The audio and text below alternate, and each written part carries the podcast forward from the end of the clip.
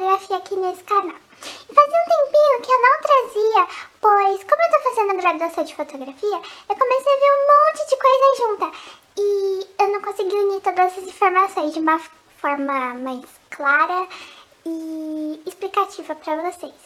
Então eu aproveitei esse período que eu estava de férias. Merecidas, né? E eu consegui realizar e organizar do jeitinho que eu estudava antes.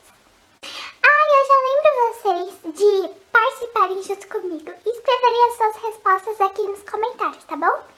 Então, vamos começar.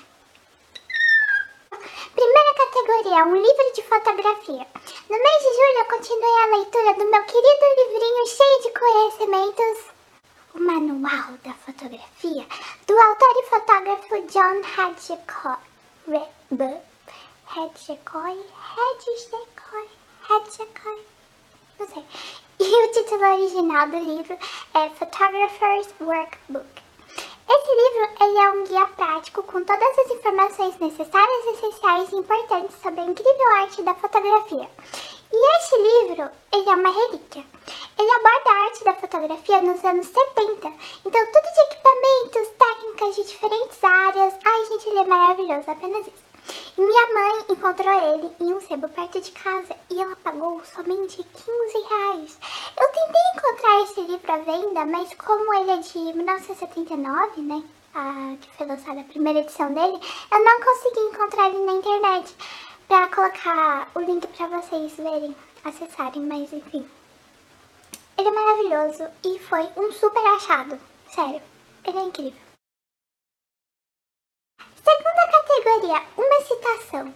E agora, uma citação do fotógrafo Chris Connolly, que diz assim: A minha fotografia é a minha maneira de capturar momentos que merecem ser vistos de novo. Terceira categoria, um aprendizado. Neste último mês eu aprimorei os meus estudos em entender as funcionalidades de cada objetiva fotográfica que existe. Então eu vou resumir tudo que eu aprendi de uma maneira clara e objetiva. Aprendi sobre cinco diferentes tipos de objetivos. Então temos a objetiva 15mm, que ela é uma objetiva grande angular, da qual ela abrange um amplo campo de visão. E o melhor, ela não apresenta distorção de imagem. E ela é uma objetiva ideal para você fotografar paisagens. Temos a objetiva 28mm, ela é uma objetiva grande angular, da qual apresenta uma enorme profundidade de campo e não apresenta distorções da imagem. Temos a objetiva 50mm, que é a preferidinha de todas. Ela é uma objetiva da qual mais se aproxima daquilo que vemos a olho nu, pois ela produz uma relação com todos os diferentes planos de imagem e ela é uma objetiva versátil que pode ser usada em qualquer situação. Objetiva 135mm. Ela é uma objetiva que aproxima os planos distantes do autor com nitidez. Ela é uma objetiva ideal para fotografar retratos. E temos a objetiva 200mm. Ela é uma objetiva que relaciona os objetos da cena a uma meia distância com o plano de fundo.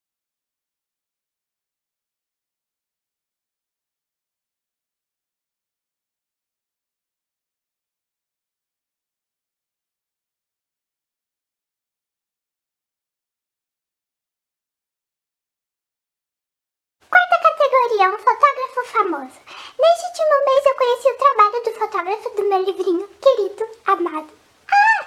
John Hadjicoy.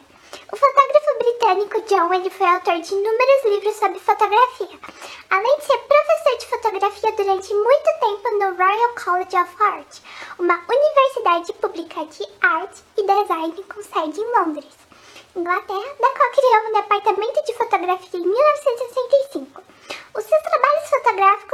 expostas permanentemente no Museu de Arte Moderna de Nova York e na National Portrait Gallery de Londres. Quinta categoria: fotos tiradas no mês anterior. E com vocês, algumas fotinhas que eu tirei durante o mês de julho.